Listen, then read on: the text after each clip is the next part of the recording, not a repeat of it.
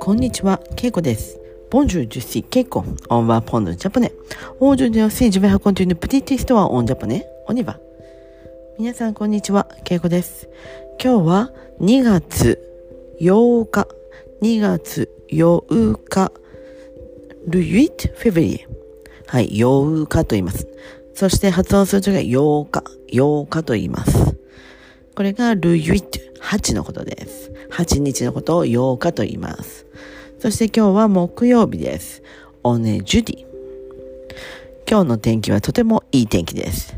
でも寒いです。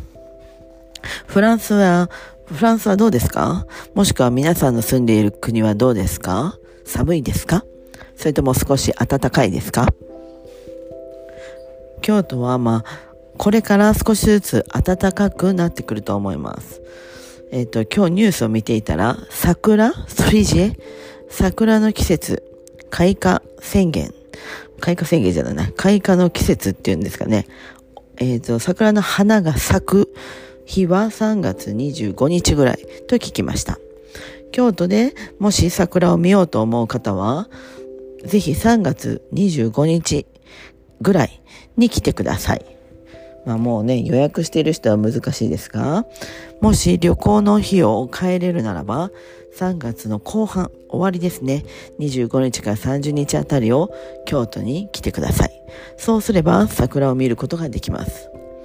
前までは桜は、えー例年より、まあ、いつもよりも早く咲くと聞いていましたが、今日のニュースでは、えっ、と、まあ、例年通り、まあ、いつも通り、毎年のように3月の終わりぐらいに桜を見ることができるというふうに聞きました。なので、まあ、3月の終わりから咲くとして、4月の初めまでも楽しめると思います。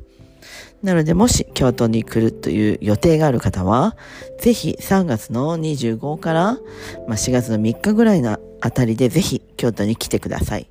そうすると、えっ、と、桜がね、とても綺麗な季節を見ることができると思います。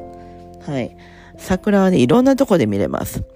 えー私が好きなのは、うん、ね、南禅寺とか、ルトンプル南禅寺とか、えっ、と、哲学の道、ルシュマンフィロソフィー、えーもしくは、ギオンですね。ルカルティエ・ギオン、ルカルティエ・トラディショネ。えっ、と、伝統的な場所。これがギオンと言います。皆さんね、ジオンと言ったりしますが、私たちはギオンと発音します。はい。他にもいろんな場所でね、桜を見ることができます。よかったらぜひ京都に来てください。はい。ということで今日はこの辺でメッシーボクオーバー。さよなら。